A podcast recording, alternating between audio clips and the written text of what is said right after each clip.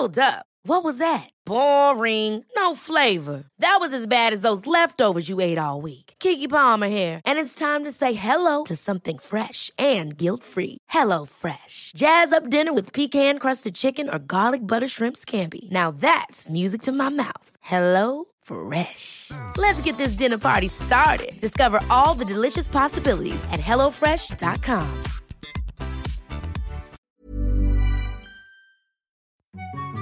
Mes chers camarades, bien le bonjour et bienvenue dans ce nouvel entretien historique avec Éric Fournier, spécialiste de la commune. Alors que nous avons fêté les 150 ans de la commune en 2021, quelle est la véritable trace que cet événement a laissée dans l'histoire? Notre invité a justement étudié les usages mémoriels de cet épisode insurrectionnel et nous ferons ensemble un rapide résumé de la commune pour se rafraîchir la mémoire avant de questionner son fonctionnement et son héritage. Quels usages politiques en sont faits? Pourquoi faut-il la commémorer ou pas? Il y a beaucoup trop de questions et jamais assez de temps pour défricher un sujet pareil, alors profitez bien de ces deux heures et bonne écoute.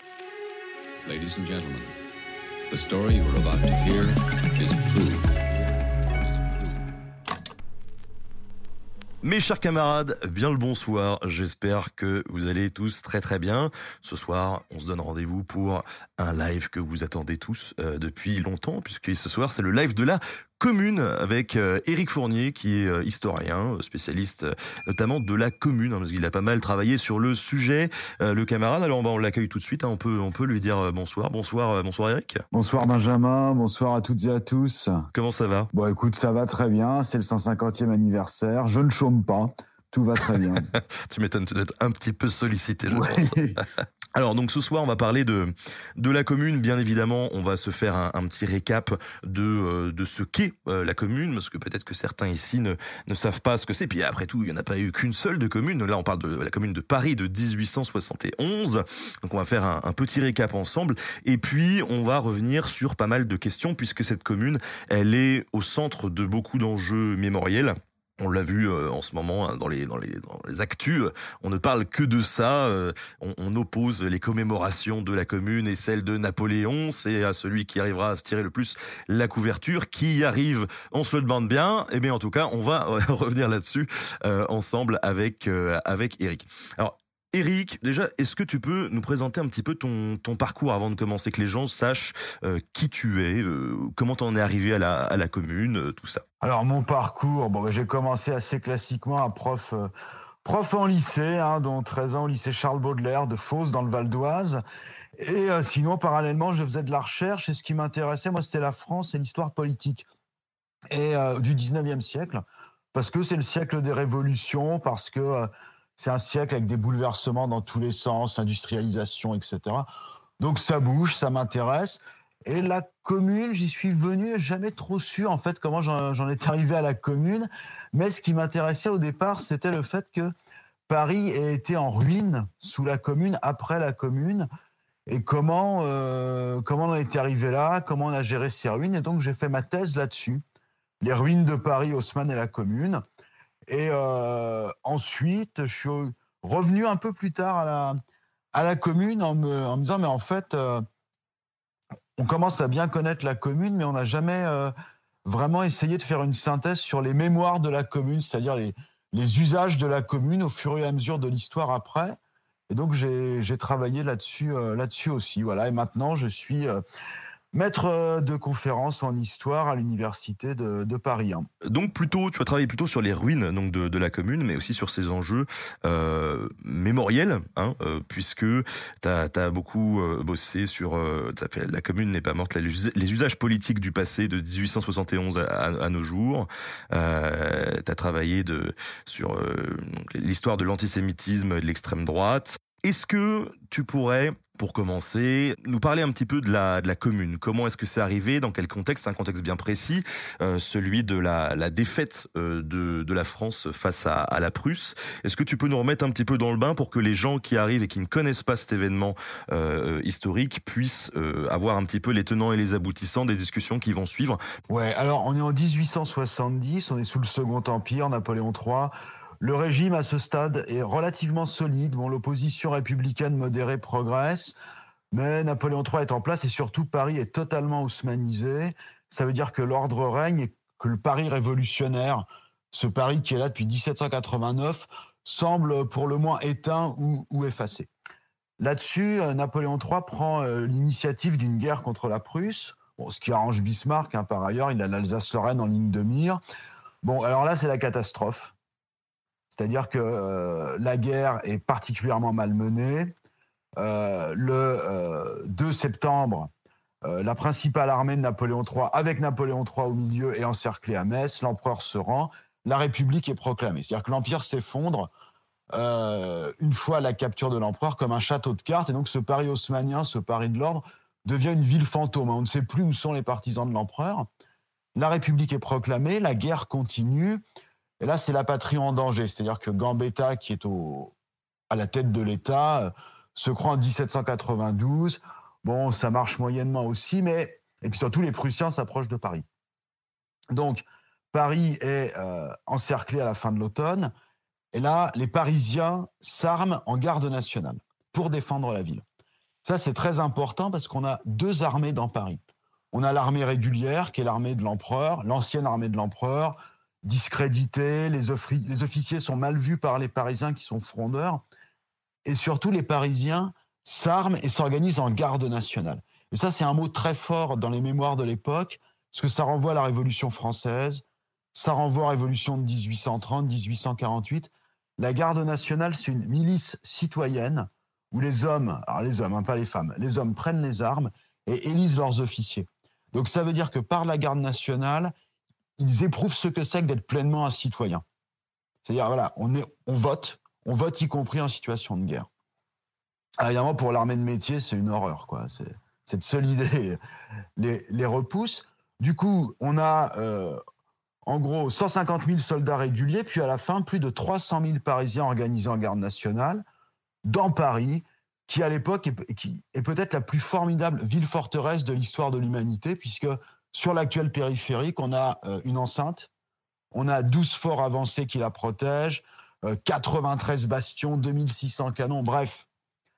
Euh, Bismarck a compris, il veut pas rentrer dans Paris. C'est le gouffre de Helm, quoi. Voilà, exactement, exactement. C'est le gouffre de Helm. Il veut pas rentrer dans Paris, il veut pas une guerre des rues dans le Paris des barricades, le Paris de la Révolution. Donc, il encercle et il bombarde. Alors, du coup, c'est un siège très dur parce que c'est l'hiver. Enfin, quand, quand, ça veut pas, ça veut pas, quoi. C'est l'hiver parmi le plus froid du siècle. Les vivres commencent à manquer et à peu près 7000 obus s'abattent sur Paris. Paris résiste. Euh, en dehors de Paris, euh, c'est plus compliqué.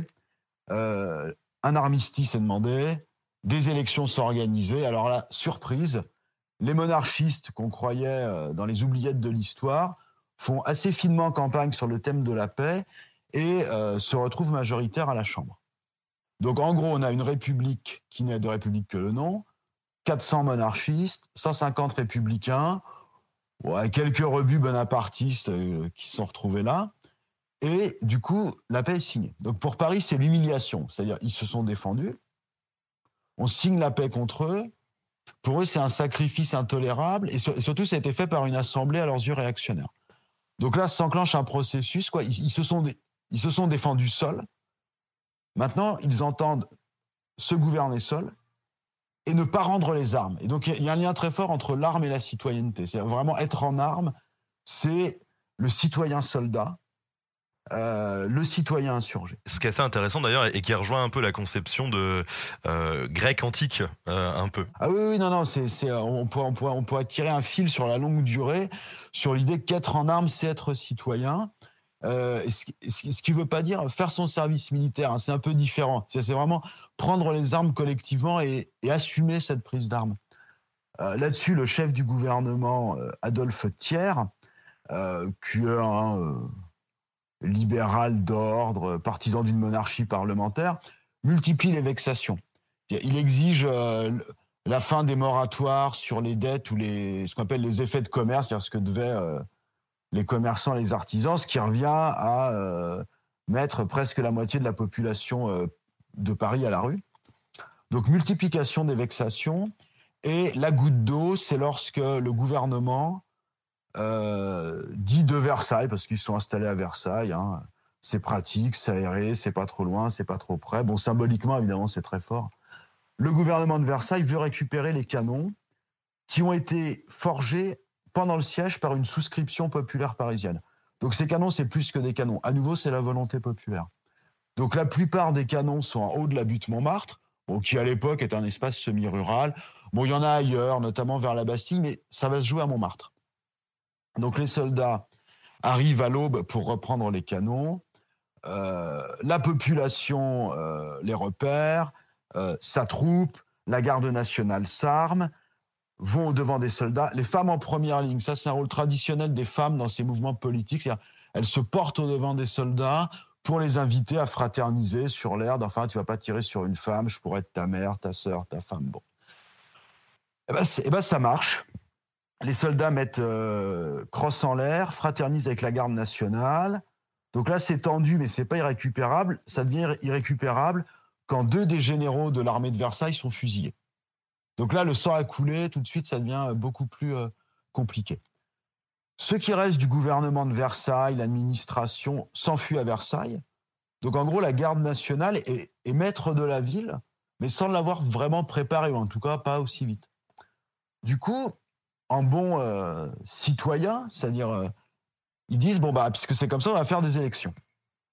Donc c'est les élections de la commune de Paris, le 26 mars, résultat le 28 là, c'est un triomphe pour, euh, pour les euh, milieux révolutionnaires, parce qu'il faut aussi dire que dès le siège de Paris, les Parisiens les plus aisés avaient déjà fui la capitale avant le siège. À toute ressemblance avec une situation sanitaire présente étant évidemment pure coïncidence, hein. mais euh, le fait est que beaucoup, beaucoup parmi les plus riches se sont enfuis, donc après ils peuvent pas voter évidemment. À l'époque, Paris, euh, juste pour préciser, Paris, c'est quoi C'est 430 000 personnes, je crois, quelque chose comme ça. Ah non non non, non, ah, non, non, non, Enfin, sur ceux qui pouvaient voter là. Et, ah oui, oui, oui, voilà. Et il y a eu 200, 240 000 personnes qui ont voté, quelque chose comme ça, quoi. Enfin, dans les ordres de grandeur. Ouais, ouais, c'est tout à fait honorable hein, vu les circonstances du vote. Du coup, on a une situation unique dans l'histoire des révolutions françaises on a une assemblée élue, Versailles, dans des conditions compliquées, euh, bref armistice, élection à la va-vite, face à une révolution élue, dans les mêmes conditions compliquées. On fait ça très vite, tout le monde le va. Mais bon, du coup, en termes d'élection démocratique, finalement, euh, les deux peuvent faire valoir un vote, un vote populaire. Donc, euh, pendant un bref moment, on envisage une conciliation, mais finalement, ces Parisiens, s'ils veulent être autonomes, pourquoi pas hein, On peut aussi, on dit bon. Mais, mais en fait, c'est beaucoup plus compliqué parce qu'on voit les tensions entre des Parisiens qui sont partisans de la République démocratique et sociale, c'est-à-dire l'extrême gauche, c'est-à-dire vraiment la référence à Robespierre, mais sans la terreur. C'est-à-dire cette République de 1792 qui se défendra contre l'ennemi, comme euh, voilà, mais aussi cette République qui essaye de tendre vers une forme de démocratie la plus directe possible. C'est-à-dire, c'est pas l'anarchie, c'est l'idée que les représentants sont perpétuellement contrôlés par les représentés. C'est-à-dire être un élu de la commune, hein, ils sont 72, être un élu de la commune, c'est pas une sinécure. Hein, on est tout le temps euh, assailli de, demandes, de questions, d'objections, etc. Et par ailleurs, ils sont très anticléricaux, ils veulent faire des mesures sociales. Donc, ça se tend, euh, ça se tend très vite. Euh, la guerre civile commence. Euh, les, euh, les, communards qui s'appellent eux-mêmes les fédérés, c'est-à-dire la fédération de la garde nationale, les communards tentent une sortie sur, sur Versailles, une sortie en masse. Bon, c'est un échec cinglant. du coup, ils se replient dans la, dans la capitale en disant bon bah on, on va se gouverner nous-mêmes. Là-dessus, le second siège, le siège versaillais commence. Ils bombardent aussi. Donc les Versaillais ont plus détruit que les Prussiens. C'est-à-dire qu'il y a deux fronts.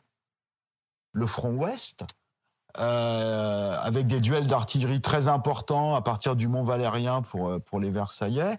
Et donc les villes de Courbevoie et d'Anières sont durement touchées.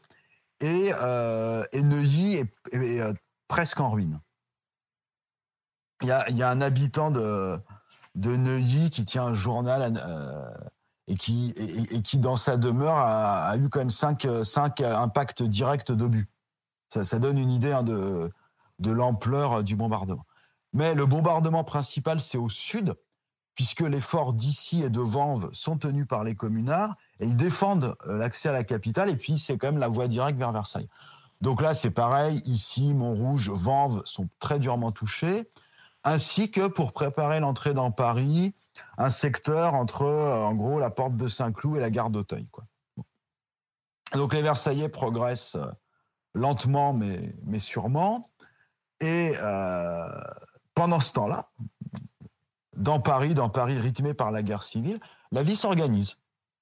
Et s'organise assez bien les Allemands qui, qui contrôlent tout le nord, hein, de le nord et l'est de la banlieue, sont dans une position attentiste et laissent passer les vivres. Donc il n'y a, plus de problème de, rationnement ou de quoi que ce soit. Euh, les Parisiens sont assez heureux parce que les, rapports de domination ont changé. on n'exige plus le loyer. On s'appelle plus monsieur, madame, on s'appelle citoyen, citoyenne. Euh, le propriétaire a plus euh, tous les droits. Il n'y a plus de police il y a des communards qui ont essayé de faire une police, mais il faut reconnaître qu'elle est d'une inefficacité absolue, ce qui, a priori, ne dérange personne et, surtout pas les nombreux espions versaillais, par ailleurs. Mais, euh, en gros, il y a 72 euh, jours, enfin un peu moins euh, avec les combats, mais presque deux mois d'une vie pas totalement désagréable, où on découvre une forme de liberté, on se prend à espérer, etc. Bon. On pourra revenir après, je pense, sur les mesures ou ce qui a été fait, pas fait. Et la commune veut marquer la ville de son empreinte, mais c'est quand même toujours très lié à la guerre. Par exemple, quand ils détruisent la colonne Vendôme le 16 mai, c'est précisément pour s'attaquer à ce qu'ils appellent le militarisme, c'est-à-dire cette violence euh, militaire qui détruit des quartiers entiers en banlieue. Donc c'est vraiment un acte politique lié à la guerre. Euh, et, et, donc, par ailleurs, donc l'armée de Versailles progresse. Et puis du coup, bah, on peut peut-être passer à la semaine sanglante, le gros morceau. Voilà. Oui, complètement. voilà, le gros morceau. Donc c'est alors les, les communards, j'insiste, hein, y compris sous les armes, euh, ne conçoivent pas de, de, différence entre lutter pour sa liberté et exercer sa liberté. Donc ils conçoivent pas le temps du combat de mettre entre parenthèses euh, leurs droits citoyens. Donc en termes en de discipline, de coordination, c'est pas c'est pas l'idéal mais euh, ils peuvent pas raisonner comme des moines soldats bolcheviques. Pour eux, ça ce serait une autre planète. Enfin, ils comprendraient pas quoi.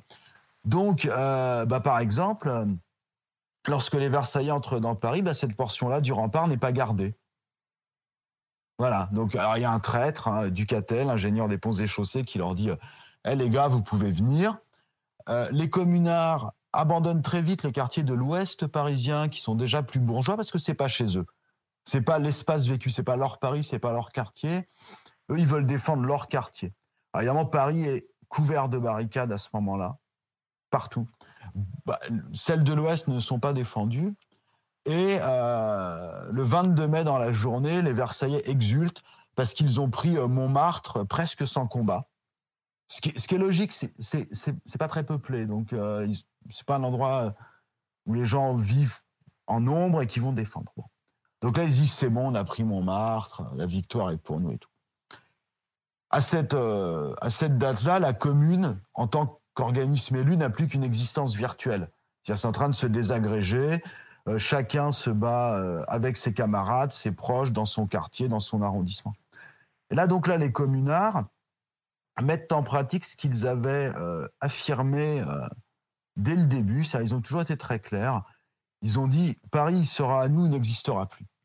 C'est-à-dire que pour eux, la ville de Paris, le patrimoine parisien, est moins important que la commune de Paris. C'est une guerre. Paris est un champ de bataille. Et donc, dans ces conditions, s'il faut euh, euh, s'ensevelir sous les ruines dans l'espoir de gagner la guerre, on le fera. Et donc, cette euh, détermination prend la forme des incendies de Paris. Et ces incendies de Paris ont donc trois fonctions. Euh, la première, pour reprendre les termes de Louise Michel, face à ses juges, donc elle, elle a eu du courage, hein, c'est pas comme tous ses co-accusés hommes, face à ses juges, elle dit oui, nous voulions opposer une barrière de flamme aux envahisseurs, c'est-à-dire l'incendie comme barricade enflammée pour euh, essayer de retarder euh, l'avance des Versaillais. C'est par ailleurs l'incendie, quand tout est perdu, une volonté de, de purifier l'espace public. Par exemple, l'incendie des Tuileries, c'est ça c'est-à-dire plus aucun roi euh, ne rentrera dans les Tuileries. Et, du coup, c'est aussi cet incendie un dernier acte d'appropriation sur la ville. C'est-à-dire, c'est notre ville. Si nous mourons, elle meurt avec nous. Et donc, du coup, on a quand même 238 euh, bâtiments incendiés, dont, les hauts lieux, euh, donc l'hôtel de ville, la préfecture de police, le palais de justice, les Tuileries, l'actuel musée d'Orsay. des places sont durement incendiées, des places où on s'est beaucoup défendu place de la République, qui à l'époque s'appelle place du Château d'Eau. Et donc les Versaillais ont vraiment l'impression de voir Paris, euh, enfin Paris Pompéi-sur-Seine, quoi. C'est-à-dire ils sentent que c'est comme une éruption volcanique. Euh, parallèlement à ça, et ce qui explique aussi euh, la détermination et la volonté de, de vengeance des communards, c'est que les Versaillais, dès le départ, quand ils rentrent dans Paris, ils fusillent sommairement. Et, euh, donc, alors ça, les morts de la semaine sanglante, c'est un débat euh, éternellement euh, recommencé. Les estimations sérieuses oscillent entre 7 000 et 20 000 morts en une semaine, fusillés sans jugement. Alors moi, je serais plutôt sur l'estimation basse hein, d'une dizaine de milliers de morts, mais quelle que soit l'estimation basse ou haute, en, fait, ce qui est important, c'est que c'est le plus grand massacre de civils en Europe au 19e siècle. Donc, voilà, comme ça, c'est réglé. Et, ce que nous dit aussi ce massacre, c'est la, froide modernité de l'armée versaillaise. C'est c'est pas des soldats euh, énervés ou rendus furieux ou qui se contrôlent plus. Il y a des chaînes de commandement qui ordonnent ce massacre. Il y a la discipline reste, il y a le rôle des officiers. Et alors, euh, par exemple, alors j'ai oublié son nom, mais il y a une colonne qui progresse par le nord, bah, celle qui passe par Montmartre, est commandée par un général réputé presque républicain, ce qui à l'époque au sein des officiels classé à l'extrême gauche. Hein. Bah, cette colonne commandée par un, général plus modéré massacre beaucoup moins que des colonnes commandées par euh, des généraux réactionnaires ou, bonapartistes. Et euh, donc le, euh, le 28 mai, c'est la fin des combats, la, la dernière barricade. Alors, vers Belleville, euh, il y a plusieurs possibilités. Et, euh, donc, on a une ville euh, en cendres, enfin, une ville en cendres, particulièrement atteinte. On a des milliers et des milliers de morts communards et une révolution, évidemment, qui, qui est balayée au profit de, de l'ordre hein, le plus réactionnaire. C'est-à-dire que ce qui est intéressant, c'est que d'un côté, ce sont les éléments les plus réactionnaires ou conservateurs du régime de Versailles qui étaient à la manœuvre, donc des monarchistes ou Adolphe Thiers qui n'était pas un tendre, hein, loin de là. Mais pour la suite des événements, les républicains dits modérés, euh, ce qu'on appelle les Jules, Jules Ferry, Jules Favre, Jules Simon, les républicains modérés, ils, euh, ils suivent hein, cette, euh, répression, ils sont d'accord. Donc, et pour eux, c'est important parce que du coup, en massacrant la République sociale, les républicains modérés montrent qu'ils sont des hommes d'ordre et pas d'affreux zozos avec un bonnet phrygien. Et ça, pour, pour la suite des événements, pour la République, c'est important. Et du coup, s'achève ce qui est, pour terminer, une, une, guerre civile entre deux formes de république. La République sociale d'un côté, et puis la République de Versailles, République étrange. Le grand historien de la République, Maurice Agulon, aurait dit pour 48, mais c'est valable, une République involontaire. Bon, ils en voulaient pas, mais ils l'ont, alors ils font avec. Mais en tout cas, c'est une guerre civile entre deux formes de république qui s'achève hein, par l'écrasement de, de, la République euh, sociale, cette République qui était née en 1792. On a bien compris euh, les enjeux de la Commune de Paris. Quand la France perd face à la Prusse, est-ce qu'il y a qu'à Paris finalement qu'il y a un élan comme ça, ou est-ce que euh, on voit des communes spontanément euh, jaillir à droite à gauche sur le territoire? Alors il y a il y a beaucoup de d'effervescence républicaine. Alors déjà, le 4 septembre 1870 fait intéressant. La province n'attend pas que Paris proclame la République. Elle la proclame en même temps et il semblerait qu'à Lyon, il est même proclamé quelques heures d'avance, ce qui n'était pas le cas avant. Ensuite, en province, il y a beaucoup d'éléments républicains, euh, ce qu'on appelle avancés, donc a priori plutôt favorables à la commune, mais il y a peu de communes de province parce qu'il n'y a pas eu le siège. Et on voit à quel point le siège de Paris a soudé la population. Donc les communes de province, elles durent quelques heures, quelques jours. Alors quelques heures, c'est le Creusot, Toulouse, Saint-Étienne, quelques jours, c'est Lyon ou Marseille. Et puis, le record en province, c'est Narbonne, une semaine. ils en sont toujours très fiers à Narbonne, du reste. Et, et pour la suite des événements, effectivement, le, le sort de la commune de Paris se jouait paradoxalement en province. C'est-à-dire que sans l'appui des républicains de province, à terme, on ne voit pas trop comment la commune aurait pu, aurait pu s'en sortir. Or, ces républicains de province, ils sont extrêmement embarrassés parce que précisément, c'est une république qui a été proclamée le 4 septembre et qu'ils sont assez légalistes. C'est-à-dire, pour eux, les communards vont trop loin. Il faut sauver l'essentiel, c'est-à-dire le fait que la République tant attendue était proclamée. Du coup, ils bougent pas. Alors, qu'il y avait vraiment des forces républicaines très puissantes, euh, notamment dans la moitié euh, sud et, ouest de la, enfin sud et sud-ouest euh, de la France. Mais alors sinon, il y a ah, c'est des communes étranges. Hein. il y a la commune d'Alger en 1871. qui a des éléments très république sociale sur l'égalité et la citoyenneté. par ailleurs, c'est aussi une commune de colons donc euh, évidemment, euh, ils, ont en ligne de mire euh, la, grande la grande révolte algérienne qui a lieu au même moment de El Mokrani. Et puis voilà, l'Algérie, c'est très différent parce que par exemple, pour les colons civils, les militaires sont trop, trop souples et trop, trop accommodants avec les indigènes. donc tu vois, donc ça, ça crée des situations qui auraient été inconcevables pour les Parisiens. Mais en tout cas, il y a Alger, il y a bien des colons qui ont, fait un truc qui s'appelle une commune. Mais c'était quand même très, euh, très, très spécifique.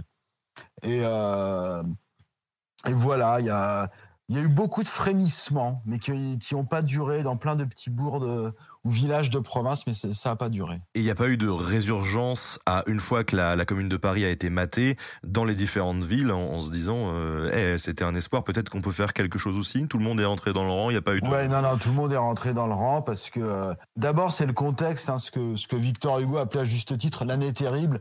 Il y a un moment, on veut en sortir. Et du coup, les. Non, non, c'est bah oui, effectivement, tout le monde, tout le monde est maté. Euh, le régime en place peut quand même s'appuyer sur le fait qu'il a été élu. Euh, Adolphe Thiers, euh, qui est un type très dur, mais aussi un très fin politique, négocie une paix. Bon, une fois qu'on admet qu'on a perdu l'Alsace-Lorraine, pour le reste, avec les Allemands, il négocie des conditions relativement favorables. Donc en fait, ça fait un peu passer la pilule, ça aurait pu être pire. Donc non, non, après, après la commune, c'est silence dans les rangs, mais une, une, bonne partie de la France reste en état de siège. Hein. Paris, jusqu'en 1876, est en état de siège, et euh, l'état de siège est aussi proclamé dans plusieurs euh, régions de province réputées rouges. Et alors, Aujourd'hui, euh, si on, parle de la Commune de Paris aussi, c'est que ça a laissé une empreinte extrêmement forte, notamment dans certains milieux politiques, plutôt ancrés à gauche d'ailleurs. Mm. Pourquoi justement cette commune, elle a, elle a autant marqué On va avoir des, des questions un peu plus précises par la suite, mais de façon générale, pourquoi est-ce qu'il y a cet euh, euh, héritage, on va dire, de la commune et quel est-il il y, a, il y a un premier héritage qui est euh, précisément son, son martyr. C'est-à-dire, on peut honorer et perpétuer le, le, souvenir des martyrs, de martyrs morts pour une juste cause qui, qui parlent aux différents révolutionnaires français qui est la République sociale. Et ça permet aussi aux révolutionnaires en France de s'opposer à la Troisième République, qui est quand même elle aussi née euh, de la répression de la Commune. Euh, donc il y a ce, phénomène-là. Euh, et ensuite, au-delà du 19e siècle, le fait marquant, c'est aussi Karl Marx. C'est-à-dire en 1871, il rédige un très court mais très percutant pamphlet qui s'appelle La guerre civile en France, qui est rempli euh, de formules et d'aphorismes chocs. Je crois qu'on dit aujourd'hui que c'était le roi de la punchline. Alors évidemment, Marx, on l'associe pas trop à ça, mais en fait, il était redoutable, Karl, hein, redoutable. Hein. il a le sens de la formule. Il pouvait vous flinguer en deux phrases. Et euh, dans la guerre civile en France, c'est un pamphlet remarquablement efficace. Et surtout, Marx dit, en gros, hein, euh, la commune annonce les révolutions à venir. Moi, je vous dis, c'était imparfait, c'était arrivé trop tôt, ils ont fait des erreurs, mais bon, ils étaient glorieux et ils annoncent ces révolutions futures. Là-dessus, tout le monde embraye. même des gens qui sont pas marxistes. Louise Michel, qui est anarchiste, tient exactement le même discours en disant voilà, oui, la commune nous montre la voie.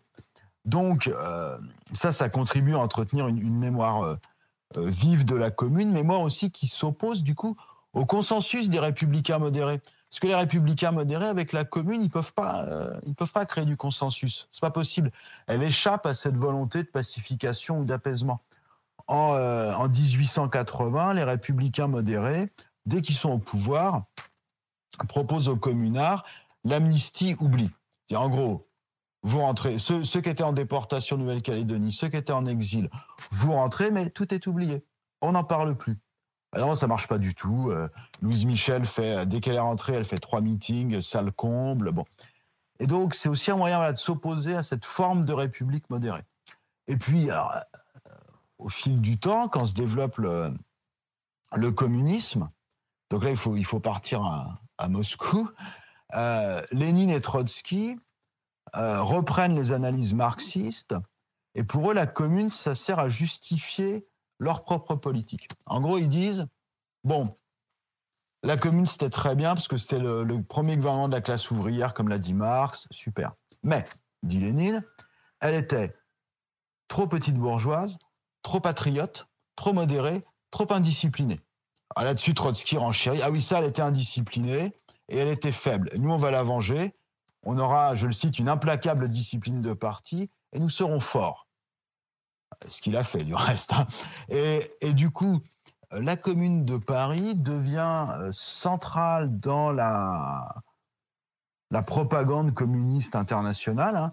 Euh, Lénine, au début, sa momie, elle est drapée d'un authentique étendard de la commune de Paris qui a, offert euh, le PCF. Hein, c'est pas, pas rien. Donc dans l'entre-deux-guerres en France, le Parti communiste français, qui est particulièrement subversif à ce moment-là, hein, avant le Front populaire, il y a la limite de la légalité, euh, s'approprie la commune qui, du coup, euh, devient vraiment un, marqueur de radicalité politique à l'extrême gauche. Et, euh, et, pendant le Front populaire, elle est réemployée par les communistes comme élément d'unité. Et donc là, on a des, on a des moments mémorables. Hein, défilé de 1936, 600 000 personnes au Père-Lachaise. Et là, on voit, avec Léon Blum à la tête du cortège juste avant de gouverner, on voit la commune extrêmement présente. Euh, et puis alors après la guerre, ça décline parce qu'après la Seconde Guerre mondiale, les communistes, notamment, ils ont mieux, ils ont la résistance. C'est plus récent, il y a autant de martyrs, et en plus c'est une victoire, ce qui est pas mal. Donc en fait, la, la mémoire de la commune passe vraiment au second plan, au profit de la mémoire de la, euh, du, enfin le, le parti des 75 000 fusillés, le parti des résistants, etc., qui est, employé en, ce sens. Et puis, euh, après, disparaît jamais totalement. C'est ça qui est bien avec les de la commune, si elle revient et quand s'y attend pas. Elle revient en mai 68.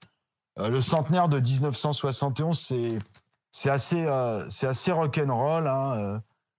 Il y a un groupe formé des éléments de différents groupes d'extrême gauche qui s'appelle la Commune Vivante, qui veut prendre euh, la butte Montmartre et qui euh, s'affronte avec la police vers Barbès toute la nuit.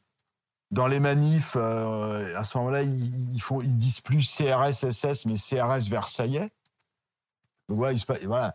Et puis alors après, après 71, ça décline. Voilà, là vraiment, il n'y a plus, a plus grand chose. Et puis ça revient. Voilà, on ne sait pas pourquoi. Elle peut pas disparaître parce qu'elle est peut-être que la question n'est pas réglée. Elle revient dans les années 2010. Hein, on voit des références à la commune. Euh, alors j'avais vu ça moi, la loi travail. Enfin, en gros, dans tout ce qui est cortège de tête en manifestation, ça, arrive assez vite. Hein, la commune. Euh, euh, dans l'université, sur le site universitaire de Tolbiac, lors d'un mouvement étudiant, je ne sais jamais si c'est 2016 ou 2018. Je crois que c'est 2018. Voilà. 2018. Euh, les occupants se sont spontanément appelés la commune de Tolbiac. Et voilà, ça, ça revient régulièrement. Euh, c'est un marqueur de, radicalité. Euh, ça ancre à gauche, quoi. Et, d'ailleurs, alors ça, ancre à gauche, mais il y a quand même peut-être rapidement passer sur, cette question-là, mais ce qui est rigolo, c'est que la commune à gauche, c'est aussi un enjeu mémoriel. On a les noirs et les rouges qui se tirent un peu la couverture, quoi. Hein, communistes et anarchistes. Pourquoi? Quel est l'enjeu de cette lutte-là Bon, déjà les communistes et les anarchistes, surtout après Kronstadt ou Makhno, ils peuvent, ils peuvent facilement s'engueuler. Mais bah oui, parce que en fait, les anarchistes, à mon sens, à juste titre, voit dans la commune quelque chose quand même de profondément libertaire dans son fonctionnement. Donc ils estiment que c'est quand même un peu euh, leur, euh, leur mémoire. Ouais, évidemment, ils sont embêtés par le côté un peu patriotique, des choses comme ça, mais ils estiment que c'est leur mémoire. Sauf que euh, les communistes, on l'a vu, ont, réussi une appropriation de Karl Marx à Lénine en passant par Trotsky de cet événement. Et donc, la question fondamentale, en gros, c'est est-ce qu'il aurait fallu que la commune ait une très forte discipline en interne Alors moi, là-dessus, je suis formel. Les communards l'auraient jamais accepté pour gagner. Et donc, en gros, les anarchistes reprochent aux communistes de euh, dénaturer le sens de la commune. Et les communistes reprochent aux anarchistes de s'enfermer dans des vieilles lunes qui ne peuvent qu'amener que des défaites euh, à répétition. Et, du coup, effectivement, il se, il se tire la bourre. Et en, 1971, c'est assez intéressant, parce que là, c'est l'extrême gauche non communiste qui a le vent en poupe. Parce que les, communistes, en 71, ils, sont, lors du centenaire, 1971, ils sont un peu réduits à une commémoration stérile autour des morts. Quoi. Ils savent plus quoi inventer.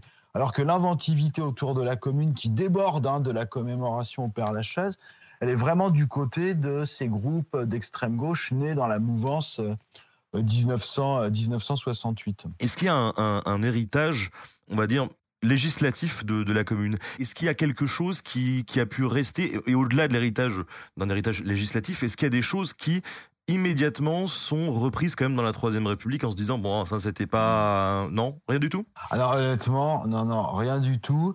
Euh, politiquement, cette volonté de tendre vers une forme de démocratie directe, euh, les républicains modérés, alors qui se sont longtemps posé la question hein, de la place du député par rapport aux électeurs, les républicains modérés décident d'être modérés et donc optent pour un système vraiment parlementaire. C'est-à-dire ce qu'on connaît, on élit un député pour cinq ans et après on attend cinq ans, pas de contrôle, rien. Ça a longtemps été pas évident pour les républicains, mais là c'est même l'inverse. C'est l'expérience de la commune qui les pousse euh, vers cette euh, forme-là de représentation du vote populaire. Euh, les communards sont évidemment totalement anticléricaux. Et alors ça, c'est un point commun qu'ils ont avec les républicains modérés. Hein. en ce temps-là, en tout cas avant la loi de 1905 sur la séparation de l'Église et de l'État, pour savoir si quelqu'un est à gauche ou pas, le marqueur du, de l'anticléricalisme est, le bon. Donc là-dessus, les républicains modérés, évidemment, ils peuvent, euh, peuvent pas être contre. Et donc, dans une certaine mesure, la loi de 1905 euh, reprend euh, ce qu'avait fait la Commune, hein, c'est-à-dire l'expulsion de l'Église des espaces publics.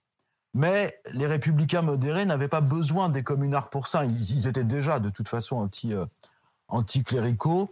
Sur l'enseignement, non plus, parce que la Commune a proclamer, mais sans avoir eu le temps de mettre en œuvre, une, éducation euh, gratuite, laïque, publique et intégrale, c'est-à-dire que l'enseignement professionnel était pour tout le monde, ce qui est intéressant quand on voit les séparations entre, entre filières aujourd'hui. Mais euh, l'école de Jules Ferry, euh, gratuite, laïque, publique, c'est pas du tout le même état d'esprit.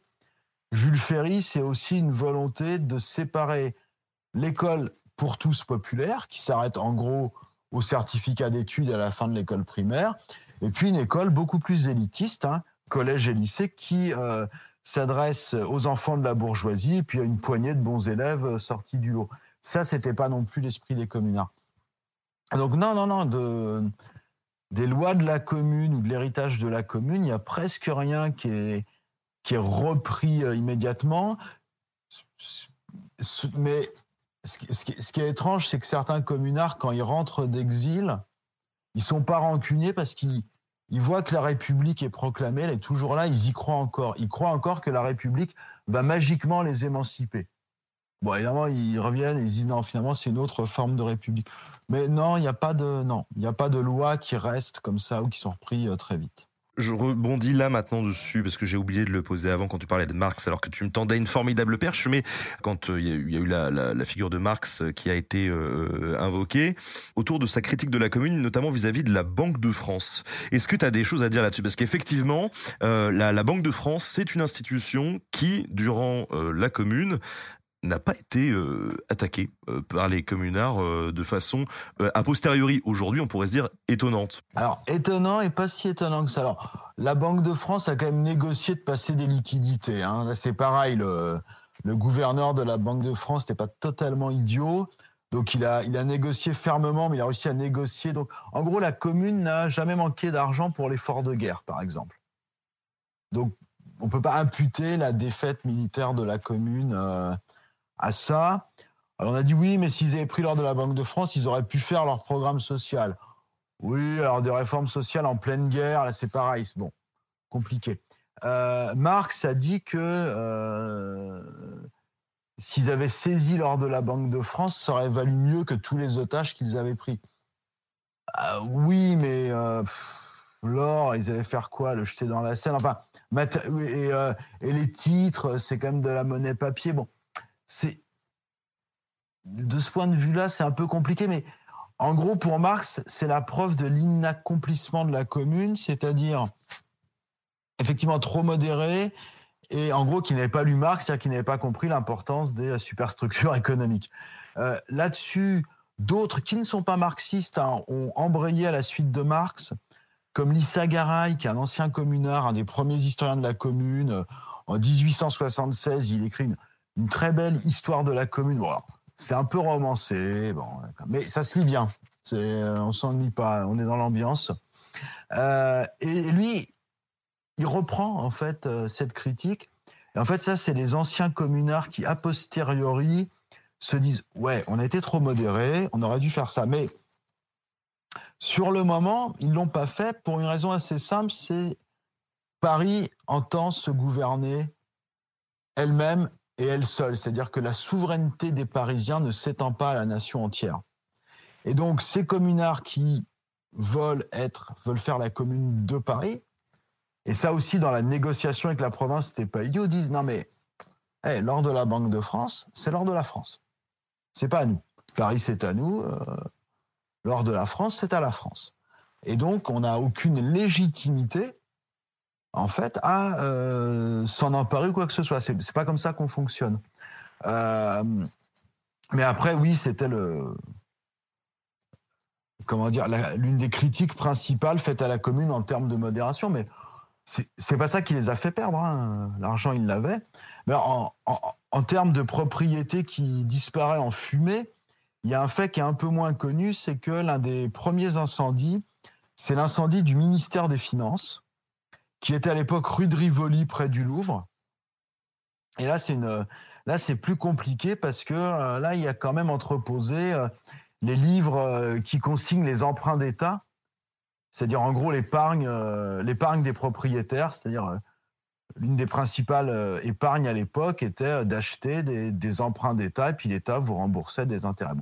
Alors c'est très embêtant parce que littéralement les Parisiens voient la propriété partir en fumée. Donc il y a des monceau de papier euh, en train de, se carboniser qui s'échappe du ministère des Finances. On retrouve des, fragments brûlés portés par le vent jusqu'à Poissy dans les Yvelines. Donc là, la bourgeoisie a littéralement cru voir la propriété partir en fumée, mais que les possédants se rassurent, un, employé zélé a quand même euh, réussi à, à sortir les 17 euh, volumes consignant les emprunts d'État juste avant euh, l'incendie. Il est fort. Voilà, c'est fort. Mais là, si j'ai tout compris, là, ça aurait pu être un peu plus technique pour les rentiers si tout avait cramé parce qu'il n'y avait pas des doubles partout. Euh, voilà. Mais là, c'était, euh, comment dire, involontaire et dans le feu des combats. Mais là, la propriété, de fait, a été durement menacée. Et du coup, donc, vu qu'ils avaient une, cette, cette volonté comme une autonome de, de, Paris. Mais en fait, on, retrouve un peu les mêmes choses sous, sous Macno avec les communautés autonomes là-bas et tout. Ils n'avaient pas de, revendications par exemple, sur les colonies, ils n'avaient pas de, position euh, spéciale ou, autre. Voilà, c'était vraiment Paris, quoi. Ah oui, non, c'est vraiment Paris. Les, colonies, c'est l'impensé, c'est vraiment ça les concerne pas. Bon, l'empire colonial français sous Napoléon III est en expansion, mais c'est pas celui hein, qu'on a en 14, qui est beaucoup plus massif, visible, présent dans le quotidien des, des Français. Et puis même le reste de la France, ils savent pas trop quoi faire. Parce que pour la première fois, Paris ne proclame pas euh, le régime pour tout le pays. Mais en même temps, c'est quand même les héritiers des Jacobins, donc qu'est-ce qu'on fait, etc. Donc il propose aux communes de France de s'organiser en une forme de fédération de communes au sein de laquelle Paris aurait quand même un rôle un peu particulier. C'est assez, c'est assez ébauché. Hein. Là, c'est, plutôt du bricolage. Hein. Ils improvisent, ils savent pas trop quoi faire. Pourquoi est-ce que la commune, elle reste dans les esprits, euh, dans les livres, plus finalement que certains autres soulèvements du 19e, comme 1848, 1832, euh, euh, début 20e, les révoltes des vignerons, etc. Oui, c'est assez intéressant parce qu'effectivement, euh, je vois qu'on me dit ah mais la commune est oubliée. Donc moi je passe ma vie à tomber sur des gens qui me disent que la commune est oubliée. Donc je commence à me demander si elle est si oubliée que ça. Mais je leur dis non elle n'est pas si oubliée que ça parce qu'effectivement euh, les révolutions de 1848, février et juin, sont quand même beaucoup plus dans l'ombre, alors qu'elles portaient les mêmes enjeux. Hein. La République sociale contre la République conservatrice, le citoyen insurgé. Bon. Alors, c'est oublié. Alors, 48, c'est d'autant plus étonnant que c'est quand même l'avènement du suffrage universel euh, masculin. 1832, euh, c'est une insurrection de quelques jours dans Paris, mais qui, qui aurait pu être beaucoup plus célèbre, puisque c'est quand même euh, l'insurrection que l'on voit dans Les Misérables de Victor Hugo. Hein, quand Gavroche meurt, sur la barricade, c'est ça, c'est les barricades de juin 1832 euh, euh, à Paris. Et donc, il y a plusieurs explications. D'abord, la commune, c'est la dernière qui clôt ce cycle de révolution. Donc, en fait, elle peut à elle seule résumer les enjeux de 1832-1848. Euh, il y a beaucoup plus de morts aussi. Ça aide, si j'ose dire. Euh, il y a, ne l'oublions pas, euh, même si c'est plus tardif, plus pour le XXe siècle, le poids du marxisme et des communistes. Alors, pour la révolte des vignerons de 1907, je nuancerai un peu régionalement le fait qu'elle soit inconnue. Alors, peut-être que pour ceux qui nous suivent, un bref rappel des, vignerons de...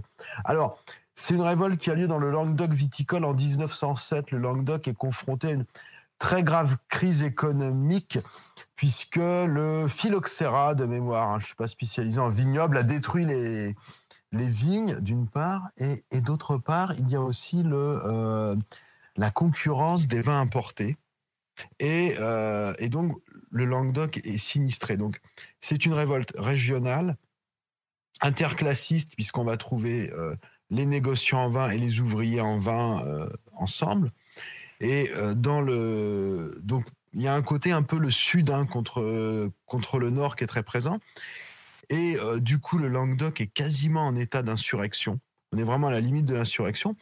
Et dans le dans la région, en gros, Narbonne, Montpellier, Béziers, ils s'en souviennent très bien.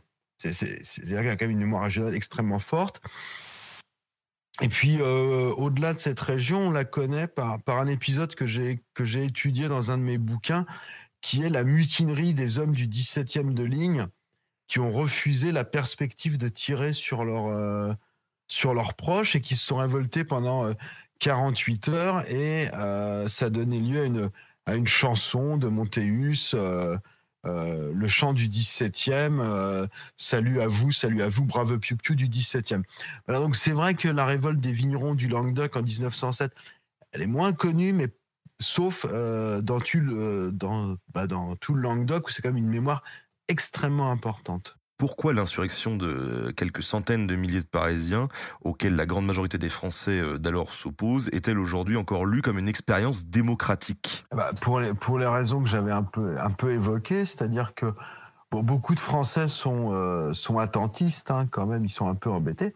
surtout, la grande expérience démocratique, c'est qu'ils s'emparent euh, de la souveraineté dans un espace qu'ils veulent autonome et ils se gouvernent tout seuls.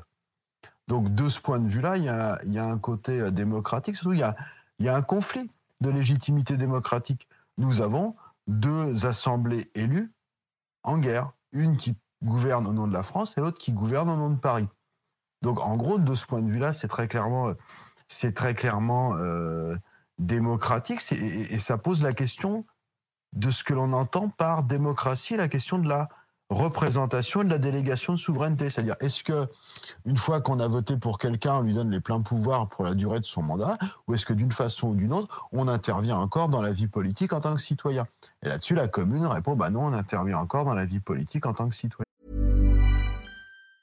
Hi, I'm Daniel, founder of Pretty Litter. Did you know cats tend to hide symptoms of sickness and pain? I learned this the hard way after losing my cat, Gingy. So I created Pretty Litter, a health monitoring litter that helps detect early signs of illness by changing colors, saving you money and potentially your cat's life. Pretty Litter is veterinarian developed, and it's the easiest way to keep tabs on your fur baby's health right at home. Go to prettylitter.com and use code ACAST for 20% off your first order and a free cat toy. Terms and conditions apply. See site for details. Est-ce qu'il n'est pas paradoxal de commémorer une insurrection contre un gouvernement légitimement élu? On ne commémore pas les révoltes de Vendée, d'autant qu'avant la Commune, euh, les partis ouvriers avaient perdu les élections. Oui, mais alors c'est aussi la, la, question du contexte euh, des élections. C'est-à-dire que des élections organisées à la va-vite, des monarchistes qui arrivent alors que personne ne les attendait parce qu'ils font campagne pour la paix. Et donc la question de la légitimité réelle de cette assemblée, au-delà du euh, comment dire coup électoral réalisé par les monarchistes, se pose très vite. Et dès la fin de la Commune, à chaque élection partielle, elles sont nombreuses, euh, les forces conservatrices ou réactionnaires perdent systématiquement. Donc il y a aussi la question d'une assemblée élue dans des conditions extrêmement spécifiques et que la commune, du coup, euh, euh, conteste, euh, et de fait, la commune, j'insiste, la mémoire de la commune reste une mémoire conflictuelle qui n'a quasiment jamais été commémorée officiellement par aucun gouvernement républicain. Le seul exemple, à ma connaissance, euh, étant en mai 1981 le Premier ministre de l'époque, Pierre Monroy, qui se rend au mur des fédérés. C'est la seule fois qu'un chef de gouvernement en exercice a rendu ainsi hommage au communards. Donc non, la commune, c'est une autre forme d'expérience démocratique qui n'est pas celle admise euh, aujourd'hui de la démocratie représentative, mais qui honnêtement euh, se tient à mon sens également. On, a une, question là dans, dans, le chat en disant euh, est-ce que vous pourriez nous parler un peu plus du, du Sacré-Cœur? Et ça fait écho à une question un peu provocante qui disait faut-il raser le Sacré-Cœur pour rendre hommage aux communards Alors là, faut-il raser le Sacré-Cœur pour rendre hommage aux communards Alors moi qui ai un sens de l'orientation déplorable alors que je vis à Paris, si on le rase, je sais pas comment je me repère. Mais bon, ça c'est un autre c'est un autre problème. Le Sacré-Cœur, c'est une histoire intéressante qui montre qu'en histoire, rien n'est joué d'avance et que ça se joue souvent à peu de choses. Euh, il y a un notable ultra-catholique, Alexandre le Gentil, le, mal nommé, si j'ose dire, qui fait partie de ces types qui ont fui Paris avant le siège et qui euh, fait le vœu d'établir euh, en gros un, un sacré cœur pour expier en gros tous les péchés de l'année terrible. Gros succès qui nous rappelle quand même l'importance en France de ce qu'on appelle la France cléricale, c'est-à-dire quand même le, le poids du catholicisme hein, dans la vie euh, politique et sociale française à l'époque. Gros succès, le pape lui donne sa bénédiction, bon. Et, euh, mais rien n'est décidé. Euh, au moment de la commune, et sans le savoir, il publie un autre argumentaire, le, le gentil, qui dit, mais même si Paris était réduit en cendres, nous devrions bâtir ce monument. Ça tombe bien, il y a les incendies. Donc là, tout d'un coup, ça recharge le, le projet en, légitimité. Alors, est-ce que le Sacré-Cœur est, là pour expier les crimes de la commune? Puisque lors des débats actuels, euh, les, euh, le gouvernement et la mairie de Paris, manifestement mal informés, ont dit mais non, euh, il s'agit d'expier la chute de la France face à l'Allemagne, et pas du tout la commune, ou là là là là. Bon, alors, premier point, D'abord, est-ce qu'en 2021, on a encore besoin de s'engueuler avec nos amis allemands pour expier quelque chose Bon, ça, c'est une autre question de rappeler euh, cette idée-là, mais surtout, construire un monument à la gloire du Sacré-Cœur, c'est pas que la commune qui doit être combattue. Le Sacré-Cœur, depuis Louis XVI, et par exemple les Chouans, les Vendéens, c'est quand même le signe de ralliement des antirévolutionnaires, des réactionnaires, des royalistes, des ultra-catholiques. Donc quand on construit un monument en hommage au Sacré-Cœur, c'est pas que la commune qu'on combat, c'est toutes les révolutions depuis 1789. Ensuite, Euh, comment le Sacré-Cœur est arrivé là où il est? Bah Là, c'est la commune, puisque après la commune, on veut construire ce monument expiatoire. Mais alors au début, le gentil et ses, camarades voulaient le construire, attention, surprise, à la place de l'actuel opéra Garnier. Euh, l'opéra, quoi, euh, métro opéra. Parce que pour eux, c'était le symbole de la débauche impériale. Les statues étaient obscènes, c'était clinquant, et donc pour eux, c'est un endroit à purifier. Donc, euh, puisqu'il n'est pas terminé, ben, on va raser, puis on va construire une, une basilique. à Montmartre, l'État envisage plutôt de construire une vraie forteresse. Mais bon, ils savent pas trop quoi faire. Il faut attendre que euh, les monarchistes soient au pouvoir, c'est en 73, 1873, pour que le projet devienne d'utilité publique.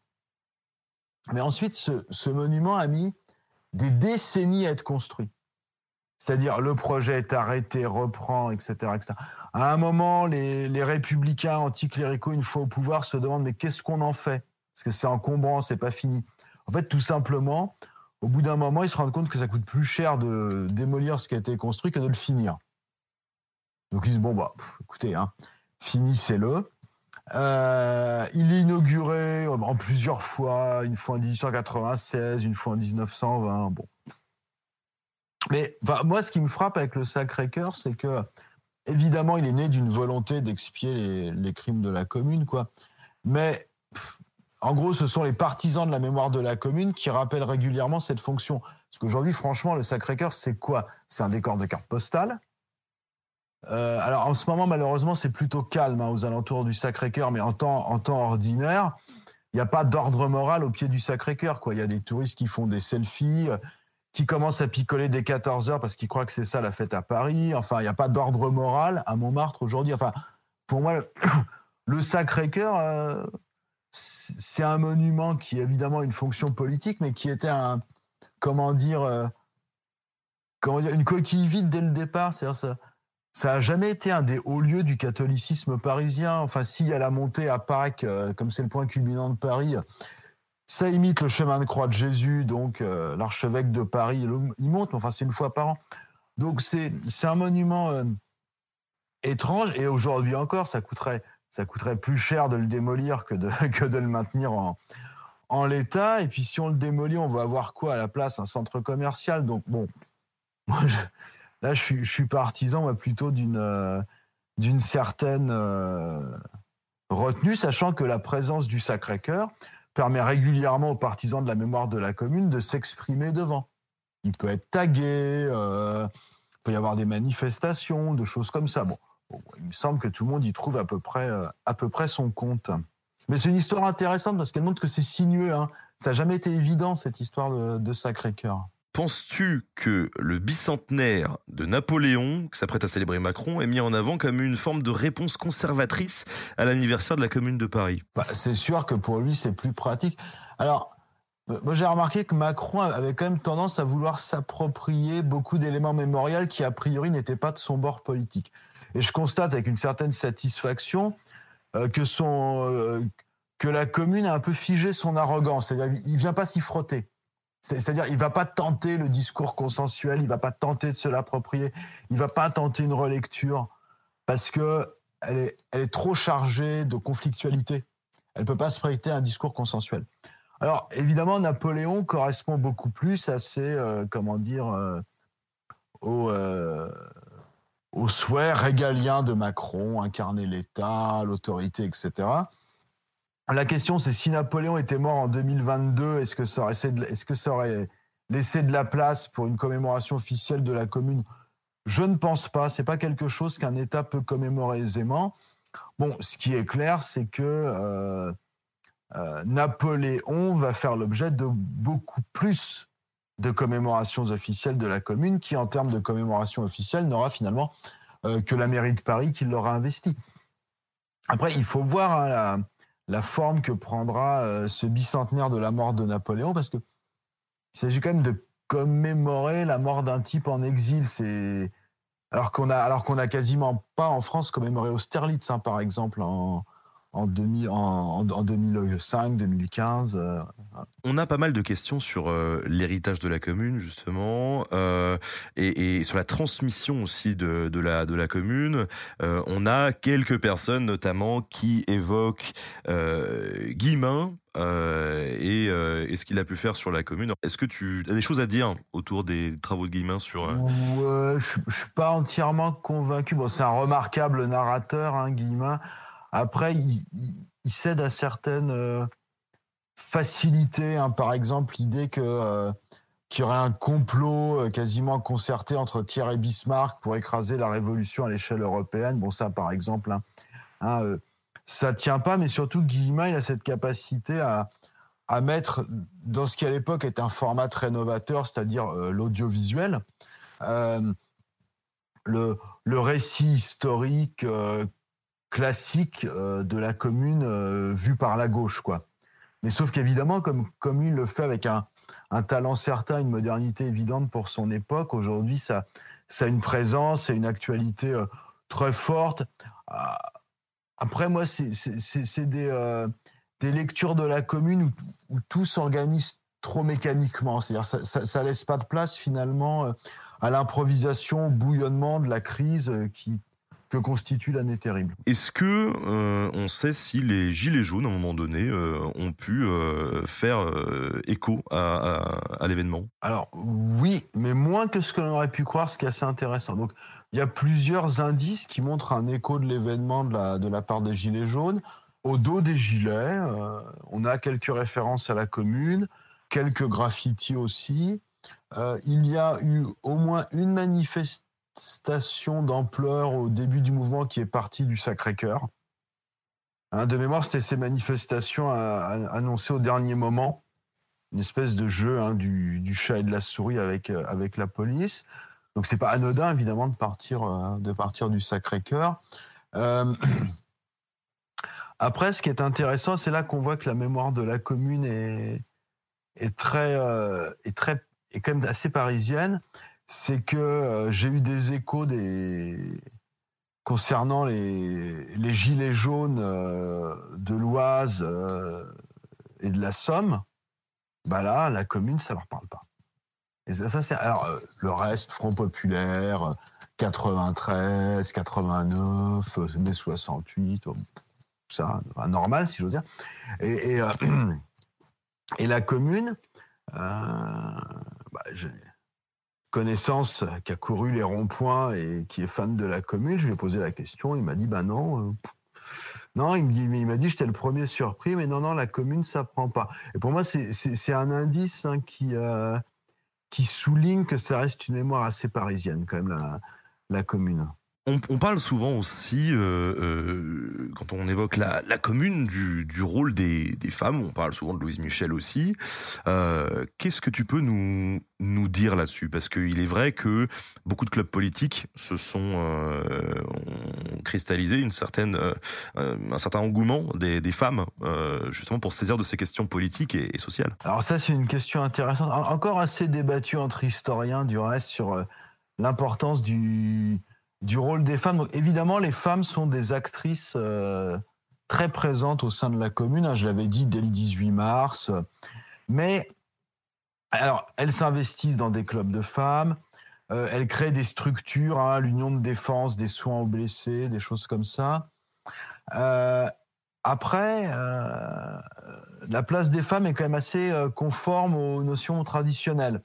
Elles sont ambulancières, euh, cantinières, infirmières. Il y a quelques femmes qui combattent, très peu, c'est individuel. Hein.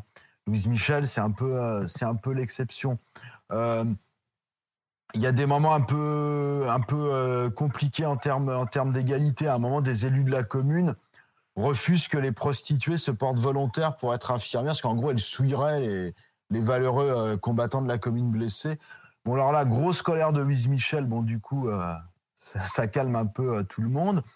Euh, et euh, il y a cette euh, communarde, André Léo, qui publie une tribune dans un petit journal de la commune le 8 mai 1871, dont le titre est très clair, c'est La commune, la révolution sans la femme. Elle, dit non, mais nous n'avons pas la place qui doit être la nôtre à la hauteur de notre engagement. Et notamment, personne ne pose la question d'un suffrage vraiment universel. Alors qu'en 1848, où les femmes étaient très présentes, euh, la question avait été posée par des hommes et par des femmes. pour entraîner euh, les rires amusés de la plupart des hommes, y compris ceux les plus à gauche, mais au moins la, au moins la question avait été posée. En 71, on ne la pose pas. Donc, il y a une place des femmes très nette, une place des femmes avec des progrès, mais qui reste quand même un peu engluée dans des considérations comme de domination masculine. Il y a un autre exemple. La commune, pour la première fois, reconnaît l'union libre. Très bien. Euh, c'est pas anticléricalisme, évidemment. Hein. Pour eux, c'est pas au curé de faire les mariages. Bon. Et du coup, ils disent bon, du coup, les, les veuves concubines de fédérés morts au combat auront droit à une pension comme les femmes mariées. Très bien. Sauf que, concrètement, c'est après une enquête de voisinage ayant établi leur moralité. C'est-à-dire que ces veuves non mariées restent sous le, contrôle et le jugement du voisinage qui doit attester qu'elles étaient comme de bonnes épouses. Donc il reste quand même des injonctions faites aux femmes de bien se comporter, etc., qui sont quand même euh, plutôt traditionnelles, même si évidemment euh, la place de la femme au sein de la commune est à des années-lumière de la place de la femme selon les Versaillais. Après, on a aussi des euh, euh, dans les mécanismes mis en place par la commune, on a des, tentatives de, progrès, d'égalité homme-femme, notamment euh, pour ce qui est des, instituteurs et institutrices. Mais ça reste très épisodique en fait, parce que ça se, ça, ça s'est pas appliqué aux autres corps de métier ou. Oui, il y a des tentatives. C'est assez épisodique Institutrice, c'est un, métier, c'est un métier féminisé euh, très vite, c'est-à-dire que c'est un des rares métiers où on considère effectivement qu'il peut y avoir une forme d'égalité, puisqu'il y a des écoles de filles, des écoles de garçons. Donc oui, il y a des, il y a des tentatives, mais exactement, qui, qui restent assez épisodiques, qui font jamais système, et il faut, euh, il faut se méfier de ces euh, communardes flamboyantes ou hautes en couleur, comme Louise Michel, Elisabeth Dmitrieff, Nathalie Lemel, qui font un peu écran au quotidien des femmes de la commune, qui lui est beaucoup plus beaucoup plus banal en fait. Mais pourquoi il y a autant de bâtiments publics euh, comme des établissements d'enseignement qui sont nommés Louise Michel et il y a si peu d'enseignements sur euh, la commune? Louise Michel, elle avait deux, deux facettes. Il y avait la révolutionnaire intraitable, euh, tout le temps vêtue de noir parce qu'elle portait le deuil de ses camarades. Louise Michel, elle peut appeler à l'émeute, elle a fait de la prison plusieurs fois sous la Troisième République. elle a elle, peut avoir des mots extrêmement, euh, extrêmement euh, durs, hein, des discours qui sont des, appels à l'insurrection immédiate. Bon. Mais Louise Michel, c'est aussi quelqu'un qui était d'une générosité totale. Euh, elle a entretenu une correspondance, par exemple, avec le type qui lui avait tiré une balle en, pleine tête lors d'un meeting au Havre. Alors heureusement, la balle n'a fait que, la balle est restée dans le crâne, mais sans dommage apparent. Je suis pas médecin, je peux pas en dire plus. Enfin bon, elle s'est quand même prise une balle dans la tête qui est restée. Et elle entretient une correspondance avec ce type en disant, mais non, mais en gros, c'est, en gros, c'est un pauvre type égaré par le catholicisme, il faut le gracier. Et donc, elle obtient sa grâce, quoi. Par ailleurs, Louise, non mais.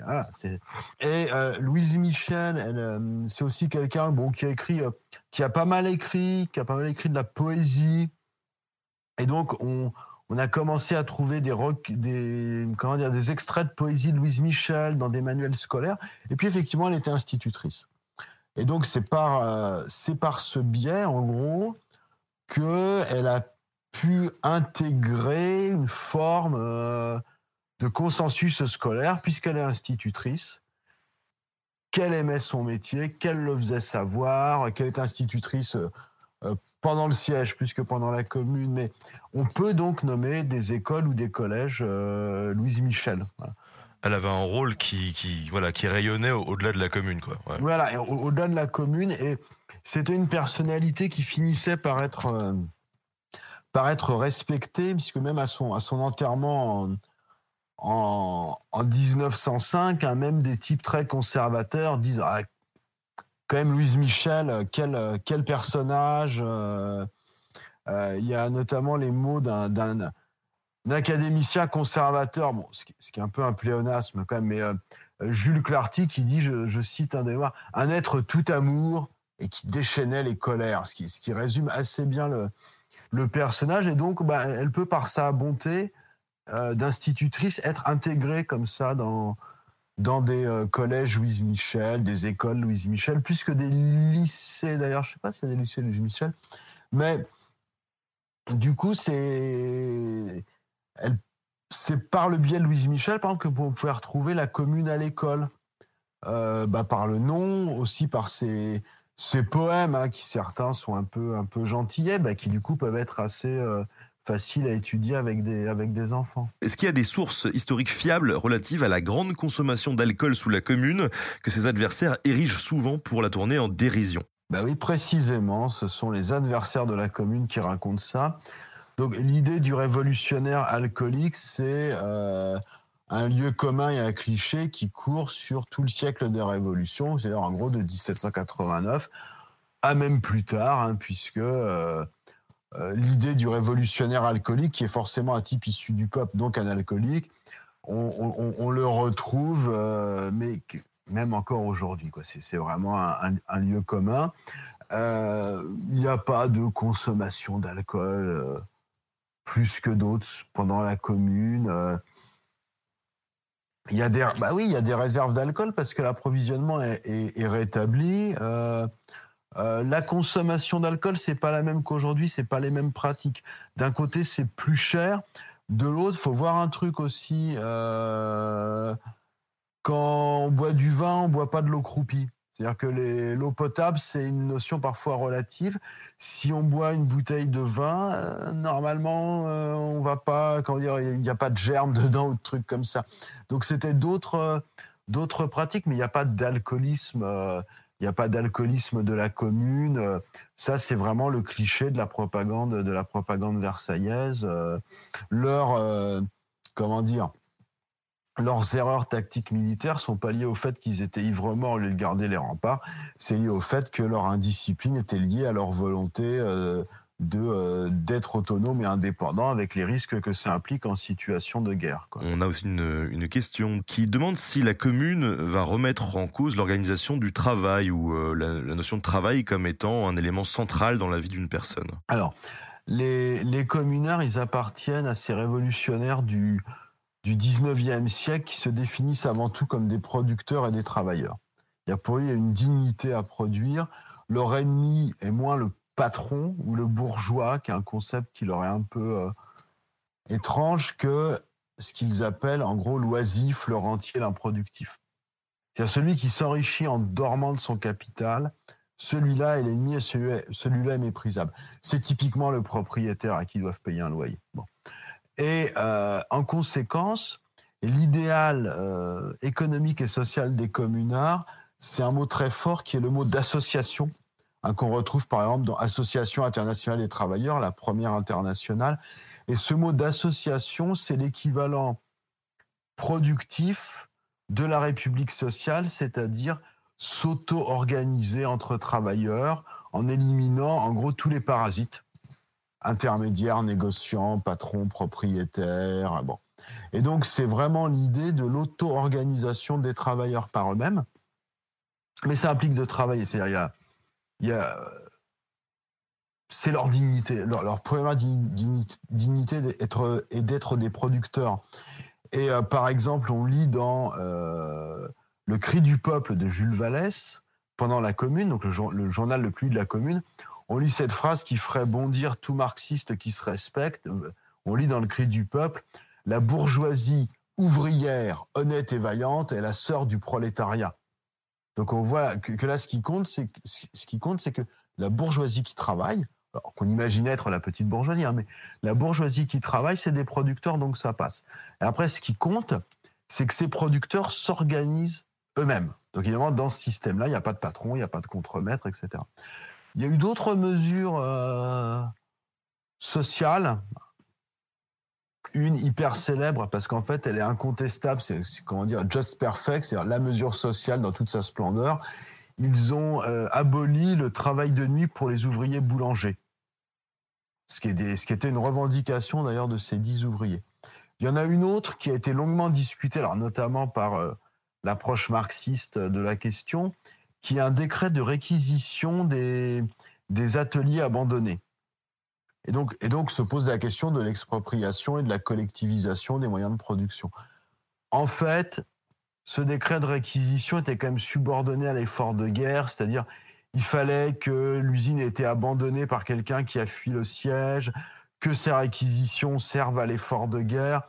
Donc c'est pas vraiment une volonté d'expropriation. Globalement, les communards ont respecté la, euh, la propriété. Puis de, aussi du coup euh, du mythe des pétroleuses euh, dans, la, propagande. Alors la pétroleuse, c'est une invention versaillaise qui décrit des femmes qui participent à l'incendie de Paris.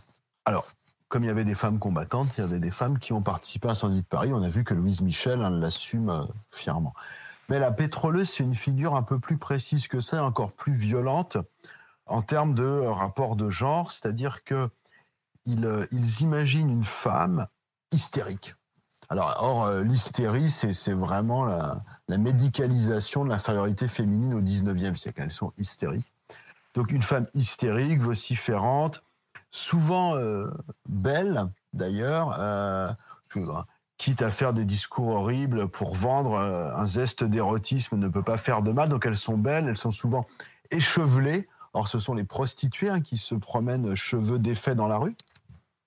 Les, femmes honnêtes ont un chien, elles sont belles, échevelées. Donc ça, c'est la version, comment dire, pétroleuse, hystérique, prostituée. Puis il y a l'autre version qui est encore pire, c'est la euh, celle qui apparaît sous les traits d'une honnête mère de famille qui se balade avec un bidon de lait pour passer les barrages de soldats versaillais dit s'il vous plaît, je cherche du lait pour mon enfant, du lait pour mon enfant. Et évidemment, ce n'est pas du lait qu'il y a dans le bidon, c'est du pétrole. Et dès qu'elle a passé les lignes versaillaises, ses traits se transforment, deviennent hystériques et hop, elle incendie le bâtiment. Donc, et on voit à quel point cette histoire du bidon de lait, euh, l'analyse, c'est que dans la propagande versaillaise, les femmes qui font de la politique et les femmes qui se mêlent de violences politiques, c'est une transgression absolue de la nature féminine supposée, c'est-à-dire elles dénaturent leur fonction nourricière au profit de la destruction. Voilà ce que fait la commune aux femmes. Donc ça, c'est la propagande versaillaise. Le problème, c'est que c'est un pur fantasme et les conseils de guerre versaillais reconnaît un des écrivains versaillais, Maxime Ducamp, qui est l'un des plus durs. Il dit les conseils de guerre n'arrivèrent pas à en exhiber une seule. Et il dit c'était des êtres chimériques similaires aux salamandres et aux elfes. Voilà. Et il reconnaît, il dit mais non, en fait, il dit, il dit en gros, il dit bon voilà, on est allé trop loin, ça n'existait pas. Mais du coup, l'image de la pétroleuse reste euh, comme une forme euh, euh, d'hystérie féminine imputable, alors évidemment une soi-disant nature féminine, et aussi au fait qu'elle rentre dans là où elle ne devrait pas aller, c'est-à-dire la politique et la violence politique. Et, ce qui explique finalement la pérennité de la figure, parce que elle correspond aux normes euh, des discours sur euh, l'infériorité des femmes qui courent tout le long du 19e siècle. Qu'est-ce qu'on peut dire aussi de ces, de ces personnages littéraires assez euh, euh, connus quand même Victor Hugo, Émile Zola, et quelles sont leurs positions vis-à-vis de, la commune? Parce que par exemple, Victor Hugo était pas spécialement pro-communard, pourtant il les a défendus. Émile Zola, on peut, était pas spécialement pro-communard, il a écrit Germinal par la suite, disent certains. Qu'est-ce que tu, tu aurais à dire là-dessus? Ah bah là, c'est extrêmement simple. À part Victor Hugo qui s'efforce de rester neutre dans le conflit, euh, ils sont tous anticommunards. Même Zola pendant la pendant l'année terrible. Euh, après, il a écrit un roman sur l'année terrible qui s'appelle La débâcle, que pas un roman pro-communard, hein, loin de là, loin de là. Donc non, non, ils sont tous violemment anticommunards notamment à partir du moment où les communards euh, procèdent aux destructions dans Paris. Pour eux, Paris, c'est la ville des poètes, des artistes, on peut pas la détruire. Tous, tous. Flaubert, c'est une catastrophe. Bon, moi, il, il, a la décence de pas trop parler. George Sand, bon, qui est plus toute jeune, alors elle, elle est horrifiée. Euh, tous, tous, tous. Alors, sauf ceux qui, plus tard, hein, deviendront des gloires, hein, qui sont communards. Il y a Jules Vallès, mais il est jeune. Il y a Arthur Rimbaud. Il personne ne, enfin, il est quasiment inconnu à ce moment-là. Il y a Verlaine aussi. Bon, voilà. Mais à ce moment-là, ce ne sont pas des, figures littéraires reconnues. Mais toutes les figures littéraires reconnues sont totalement anticommunards, sauf, euh, Victor Hugo, hein, qui, euh, à la maîtrise de l'oxymore hein, dans ses poèmes hein, ou dans ses récits. Si on lit du Hugo, c'est vite. C'était grand et c'était petit, c'était le jour et c'était la nuit. Bon voilà. Bon bah la, commune, c'est un peu ça. C'était bien, c'était pas bien. Mais c'est le seul. Hein. Concrètement, c'était euh, c'était comment la vie pendant la commune de, de, de Paris? Euh, C'était le chaos, il y avait un semblant de société. Tout à l'heure, tu nous disais que c'était pas euh, si c'était plutôt bien en fait. Honnêtement, c'est plutôt surtout après le siège prussien. Donc on peut à nouveau manger, non mais ça c'est quand même important. Le printemps est, est plutôt doux, ça ça compte aussi. il y a un élu de la commune c'est pas le plus connu, il s'appelle Jules Andrieux, c'est un type assez austère qui a laissé ses mémoires, austère, cruel mais juste également. Jules Andrieux, c'est le délégué de la commune en gros pour tout ce qui va être euh, la voirie. Donc grâce à Andrieux, la nuit il y a l'éclairage public, euh, le service d'enlèvement des, déchets fonctionne, euh, le réseau d'eau fonctionne à peu près. Donc le quotidien de la ville est préservé. Euh, par ailleurs, le quotidien de la commune, c'est quand même un sentiment assez grisant. Euh, ils, ont, ils savent qu'ils sont en train d'écrire l'histoire et, de vivre un moment unique, une brèche dans le cours ordinaire des choses. Donc c'est quand même globalement assez euh, enthousiasmant. Courbet, le peintre qui était un, un, communard, envoie une lettre à ses parents. Il dit bon j'ai mal au crâne, je dors 4 heures par nuit, mais il dit mais Paris, je cite, est un vrai paradis parce qu'il se passe plein de trucs. Il y avait même, alors soit qu'on en exagère la portée, il y, même, il y a même des concerts aux Tuileries, par exemple. C'est-à-dire que le palais des Tuileries avait été réapproprié par euh, les communards pour offrir des concerts au peuple et qui mêlait des chants, euh, comment dire, engagés politiques, mais aussi les derniers airs connus du music hall ou des choses comme ça. Donc il y avait une ambiance, sans l'exagérer, c'est quand même la guerre, assez festive, festive parfois. Et honnêtement, au, au quotidien, c'est un sentiment de liberté reconquise. On a plusieurs exemples. Il y en a un que j'aime bien, qui a été repéré par Robert Tombs dans son histoire de la commune, qui s'appelle Constant Clairfait. Alors, c'est, c'est la partie un peu mélo, hein, si vous voulez mettre de la musique avec des violons sirupeux, c'est, le moment parce que c'est donc un orphelin, euh, un jeune orphelin, et tout d'un coup, il se rend compte sous la commune qu'il peut enfin vendre des fleurs dans la rue parce que personne ne lui demandera une licence pour vendre des fleurs. Et donc Constant Clairfait vend, vend ses fleurs dans la rue et manifestement, il est, très content. Donc, non, la, la commune, euh, évidemment, c'est c'est variable, c'est-à-dire que si vous êtes euh, de la famille ou un proche de quelqu'un qui est mort en défendant la capitale, euh, à, à Agnières euh, ou dans le fort d'ici, vous êtes évidemment affligé par le deuil. Mais non, la commune, il y avait, il y avait beaucoup de moments de, de vie quotidienne assez bien auto-organisés, vraiment. Que pensaient les Allemands enfin les Prussiens de, de, la commune? Parce qu'ils étaient quand même aux premières loges les types. Tant bien, j'ai une de mes étudiantes qui a fait un master, qui a soutenu son master là-dessus là à la rentrée. Alors les, les alors, bah, les Prussiens, c'est assez intéressant parce que bah, d'abord, ils regardent. Hein. ils sont quand même donc euh, aux premières loges. Hein. il y a des hauteurs. Hein. il y a les hauteurs du Pré-Saint-Gervais, euh, la colline de, enfin les hauteurs de Montmorency. Donc, on voit très bien euh, Paris depuis là-haut. Donc, ils sont au spectacle. Ils ont gagné. Ils ont les soldats allemands qui surveillent le nord de la capitale ils sont au spectacle, c'est-à-dire euh, ils ont gagné la guerre contre les Français, là ils ont sous leurs yeux une guerre civile. Euh, ils sont prudents quand même. Ils sont prudents parce que c'est quand même Paris qui s'est à nouveau soulevé, ce Paris qu'ils n'ont pas osé investir. Donc méfiance, hein, ils sont, euh, la discipline ne se relâche pas, mais Bismarck, au début, considère que la commune c'est pas son affaire. Lui, il est en train de faire. Euh, lui, euh, il y a un processus de paix. Euh. bon. Mais. Et puis surtout, il, Bismarck est embarrassé parce que. Bon, la commune, c'est une république, mais à ses yeux, Versailles, c'est une république aussi. Donc, deux régimes qui ne lui conviennent pas, de toute façon. bon, après, assez rapidement, Bismarck se rend compte que plus vite on en aura fini avec la commune, plus vite on pourra euh, régler les derniers détails de la paix. Et donc il autorise le retour euh, des officiers et des soldats français capturés pendant la, pendant la guerre avec la promesse qu'ils ne prendront jamais les armes contre la Prusse. Donc on se doute bien pourquoi ils rentrent. Donc en gros, il, il autorise le retour, et ce qui est le plus important, notamment des officiers pour reconstituer et encadrer l'armée de Versailles, tout en laissant euh, la frontière nord ouverte, ce qui fait que les communards peuvent s'approvisionner, sortir, passer, etc. Euh, mais alors après, ce qui est intéressant, c'est qu'au niveau des, des soldats stationnés euh, aux alentours de, du, du, Paris insurgé, on a aussi des contacts avec les, les insurgés, c'est-à-dire euh, ça discute un peu, euh, on échange des informations, et puis surtout, ce qui est, ce qui est intéressant, c'est que les soldats allemands qui surveillent Paris, euh, ils prennent leurs informations auprès des populations civiles françaises qu'ils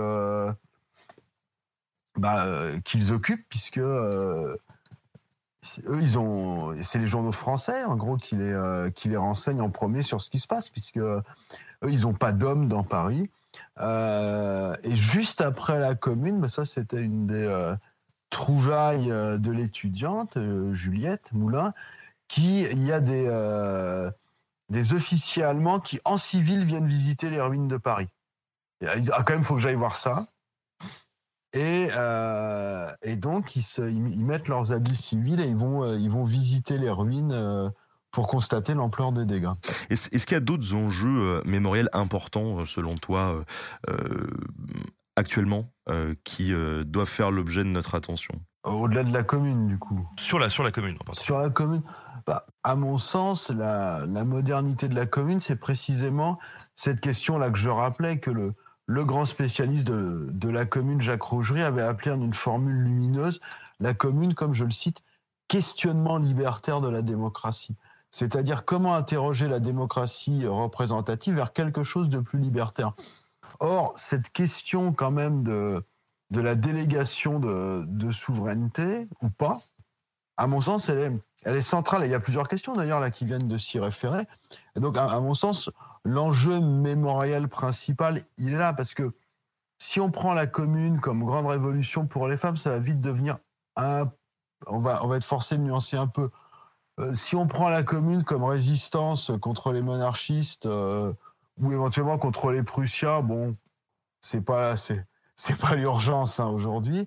Donc non, moi là, je pense que je vois pas spécialement là d'autres enjeux euh, importants qu'on aurait qu'on n'aurait pas vu, sauf sauf à commencer à à sortir un peu de l'épisode commune pour se réinscrire dans une année 71 plus large. Hein. Euh, enfin, une année terrible plus large. 70, il y a une insurrection très intéressante en Martinique qu'on connaît peu. Alors, c'est pareil, c'est un truc colonial, hybride, assez compliqué à, comprendre et dont je ne suis pas spécialiste, donc je vais être très prudent.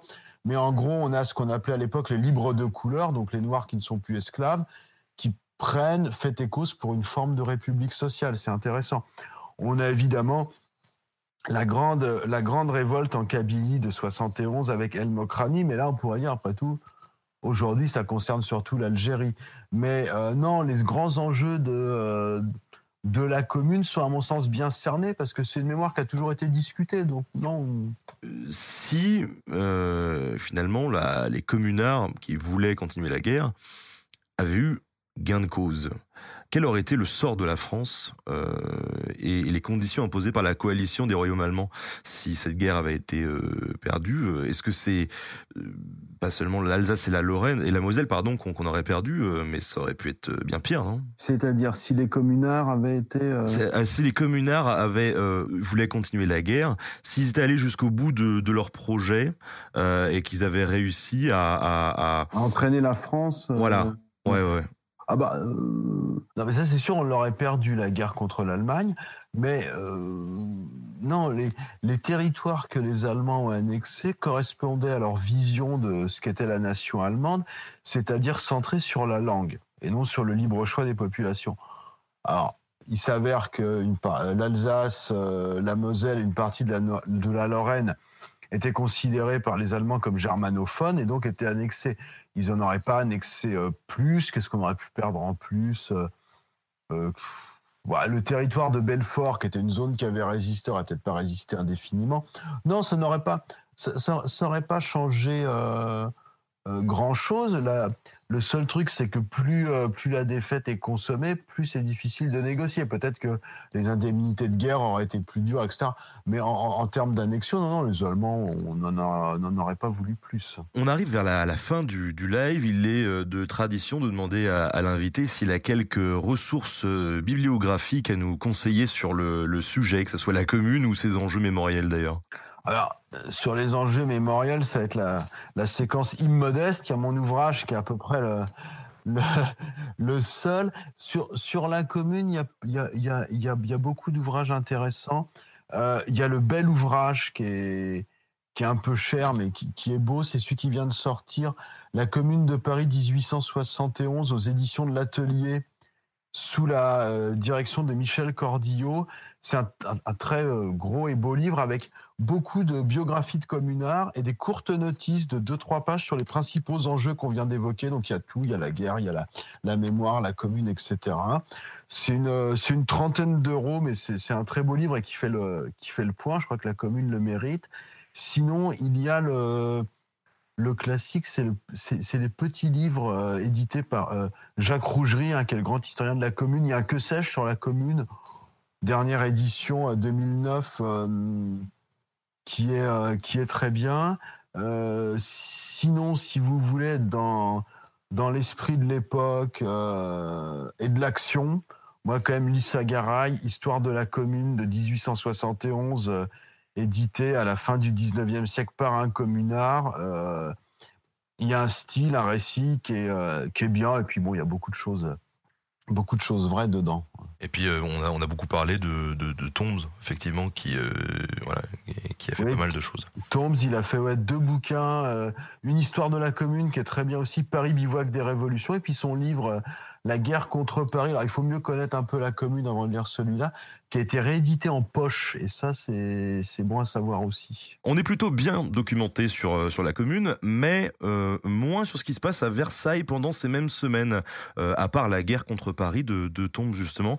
Est-ce qu'il il y aurait d'autres ressources bibliographiques à, à conseiller là-dessus? Eh bien non, le dernier front pionnier pour qui veut étudier l'événement, à mon avis, c'est précisément de s'intéresser à Versailles, qui est effectivement très mal connu à part la thèse remarquable de Robert Tombs sur justement l'armée de Versailles, euh, c'est un régime qui a été donné comme perdant par les historiens dès le départ. Ce qui, à mon sens, est allé un peu vite parce que ce régime étrange, fait d'un assemblage bizarre, mais qui tient entre quand même des, des monarchistes et des républicains, c'est quand même ce régime qui triomphe d'une révolution particulièrement impressionnante, la Commune, c'est quand même ce régime qui signe une paix pas trop humiliante, si j'ose dire, enfin, ça aurait pu être pire avec l'Allemagne.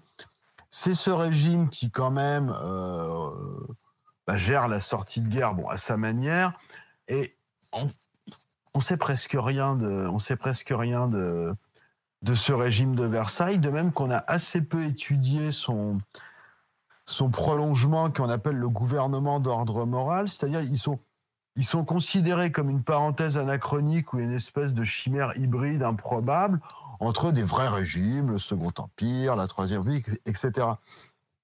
Alors que c'est presque, euh, allez, c'est 6 euh, à 7 ans de gouvernement du pays, euh, une alliance, enfin des comment dire, des, des, alliances improbables, des retournements de situation à mon sens, la perspective d'une restauration monarchique a vite été évacuée en disant que le prétendant Henri est un crétin euh, totalement passéiste. Bon, c'est vrai, mais est-ce que enfin, est-ce que euh, d'autres perspectives n'étaient pas envisageables?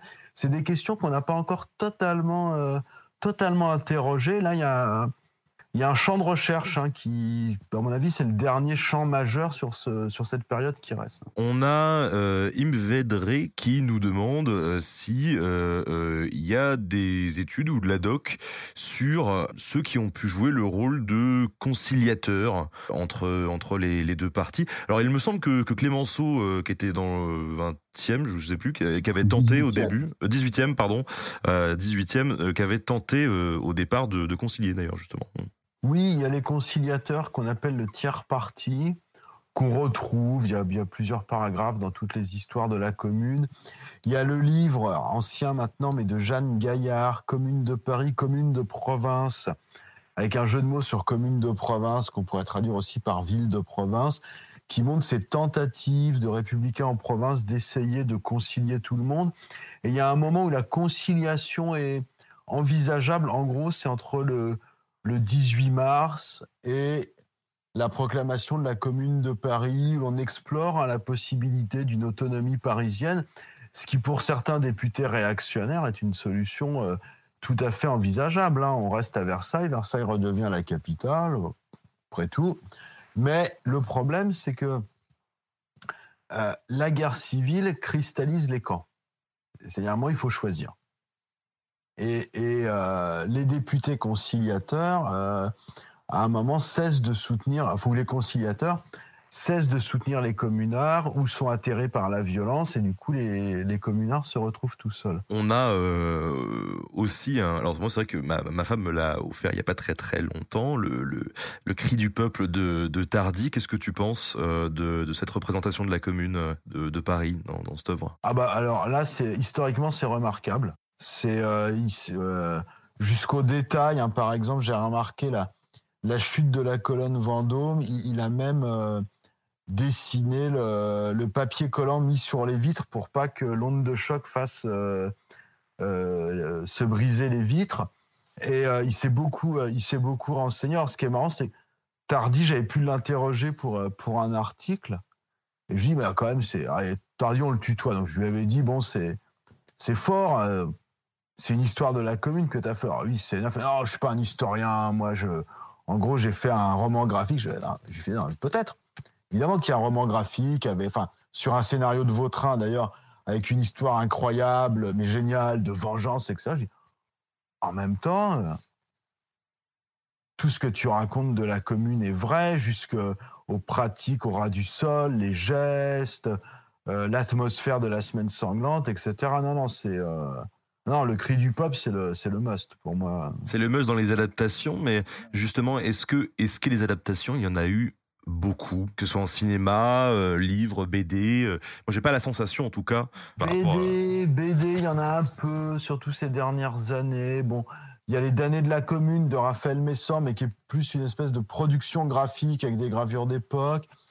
Il y a eu quelques BD, euh, une série qui s'appelle Communard. Bon, c'est pas transcendant en termes de, en termes de, en termes de BD. Et alors, ce qui est frappant, c'est en audiovisuel, il y a presque rien. C'est-à-dire, film, on a euh, un film en 1914 qui s'appelle La Commune, qu'on peut voir sur YouTube d'ailleurs, La Commune d'Armand Guerra. Euh, on a deux films soviétiques des années 20, un qui s'appelle La Nouvelle Babylone et l'autre j'ai oublié, que j'ai pas vu d'ailleurs. On m'a dit que c'était pas que c'était pas euh, du, du Eisenstein non plus, que c'était dispensable. Et on a deux téléfilms qui ont été faits pour l'ORTF lors du centenaire, euh, que j'ai pas vu non plus, je sais pas d'ailleurs on peut les trouver. Et puis il y a le, cet ovni euh, expérimental qui est le film de Peter Watkins, La Commune. Alors d'un côté c'est génial, il va dans le quartier euh, Popincourt dans le 11e de mémoire, qui est un des quartiers de la commune, et pendant des mois il travaille avec les habitants pour faire une semi-impro, pour qu'ils jouent leur euh, qui s'approprient ou qui intériorisent leur rôle de communard. Il y a des anachronismes super drôles. Il y a Télé Versailles. Enfin, on se croirait sur BFM TV en 1971. Après, la commune, de mémoire, la version longue, c'est 6h30. Et on lui a demandé de faire une version commerciale de 3h30 en salle, quoi. Donc euh, c'est c'est Peter Watkins. Hein, pour ceux qui connaissent pas, euh, il a fait la, la bombe, hein, euh, qui, qui, à l'origine était commandée par la, la BBC, voilà, et qui qui lui ont commandé le film. Il a livré le truc et eux ils ont fait OK, on censure. il a fait Culloden aussi sur la les, les, les, derniers Highlanders, on va dire, où il va carrément aller interviewer les Highlanders euh, en disant alors ça va, ça se passe bien la bataille, euh, les gars en kilt, euh, non pas du tout. enfin c'est un, un, cinéaste assez. Il y a, ouais, il y a Punishment Park. Punishment Park, effectivement. Qui a l'air d'un documentaire dans une Amérique quasi totalitaire des 70 qui fait assez peur par son par sa, par sa modernité. Puis Il y a ce film. Voilà, hein, c'est de c'est même pas 7 heures dans la version longue. Mais bon, voilà, c'est un ovni cinématographique. C'est mais alors, bizarrement, la commune n'a pas donné lieu à des super productions hollywoodiennes ou françaises se prenant pour Hollywood, ce qui n'est pas tout à fait euh, la même chose. Alors que si on compare, par exemple, avec Vidoc, par exemple, Vidoc a donné lieu à euh, bon alors un feuilleton euh, télé avec Claude Brasseur, un film avec Depardieu dans les années 2000 et puis récemment un film de Richet avec je sais plus qui, euh, Cassel, je crois, dans le. Bon, et pourquoi, alors voilà, pourquoi Vidocq a droit à tout ça? Pourquoi la commune n'y a pas droit Alors que pourtant, il y a moyen. Il y a une guerre civile, il y a Paris, il y a les femmes. Si on veut de l'action, il y a les incendies et les massacres. Bon, eh ben non. Et globalement, la, la guerre franco-prussienne non plus. Hein. C'est-à-dire qu'elle est, elle est très très peu représentée. Ouais, non, effectivement, l'année terrible. Il n'y a pas de. Il n'y a pas de film là-dessus. Euh, ou alors, il y a euh, quelques films qui parfois se passent à ce moment-là, mais en fait, ça pourrait se passer pendant l'Empire ou la Troisième République, ça serait pareil.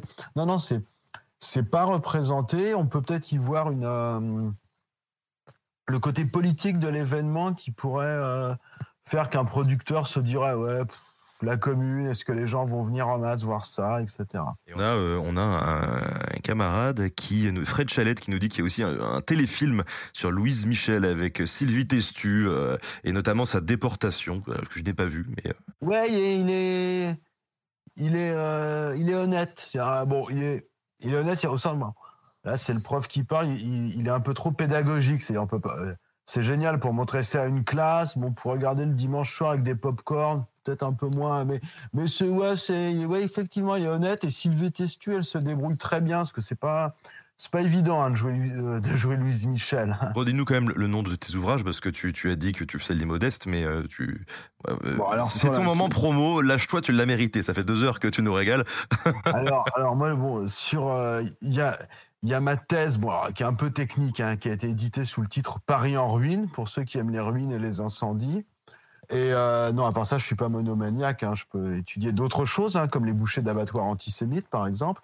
Et euh, sinon, sur les usages mémoriels de la commune, aux éditions Libertalia, donc j'ai publié La commune n'est pas morte. Foncez-y, les amis, on vous, on vous le recommande euh, très, très chaudement. Est-ce que tu aurais quelque chose à, à rajouter pour, pour conclure cette, cet entretien, que, quelque chose qui te tenait à cœur peut-être et qu'on n'aurait pas abordé? J'ai été tout à fait euh, convaincu par, euh, par ce format, l'animation, les questions qui étaient variées, enjouées, euh, utiles, efficaces, surprenantes. Non, voilà, vraiment, rien d'autre à rajouter. En tout cas, merci Eric d'avoir accepté cette invitation ce soir, c'est vraiment top.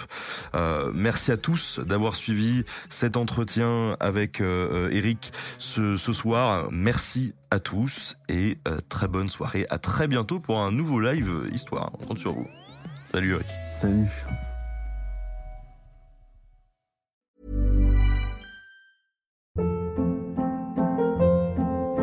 Hold up. What was that? Boring. No flavor. That was as bad as those leftovers you ate all week. Kiki Palmer here, and it's time to say hello to something fresh and guilt-free. Hello Fresh. Jazz up dinner with pecan-crusted chicken or garlic butter shrimp scampi. Now that's music to my mouth. Hello Fresh. Let's get this dinner party started. Discover all the delicious possibilities at hellofresh.com.